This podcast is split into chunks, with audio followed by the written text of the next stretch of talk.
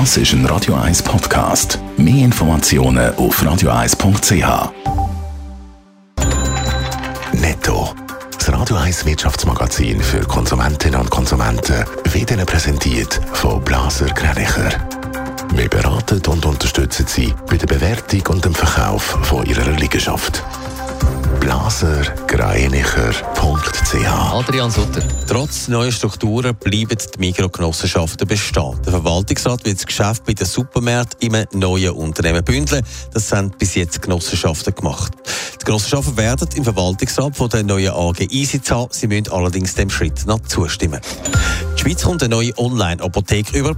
Der Berner Gesundheitskonzern Galenica und die Job-Apotheke Europe dürfen eine Partnerschaft eingehen. Das hat die Wettbewerbskommission entschieden.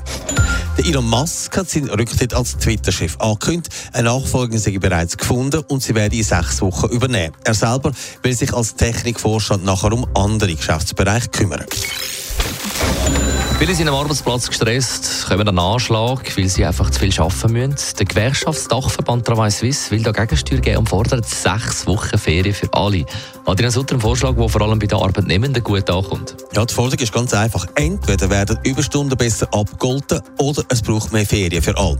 Es braucht jetzt endlich andere Gesetze. Niemand werde so viel geschafft wie in der Schweiz und niemand sagen die Arbeitnehmenden weniger geschützt, sagt der Travail Suisse Präsident Adrian Wüttrich. Und wir zeigen heute auf, dass es eben nicht nur auf der individuellen Ebene ein Problem ist, sondern dass es strukturell ja ein Problem ist und wir dort müssen anpacken, nämlich bei den gesetzlichen Bestimmungen.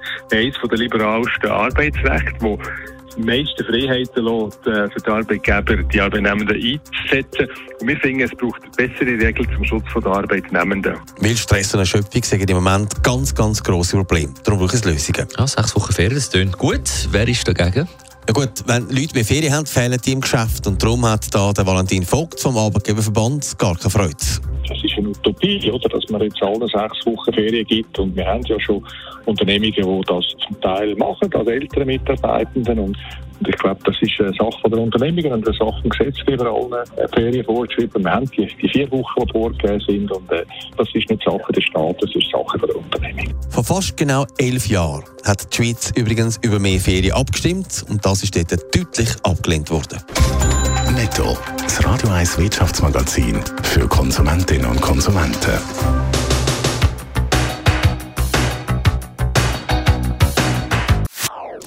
Das ist ein Radio 1 Podcast. Mehr Informationen auf radio1.ch.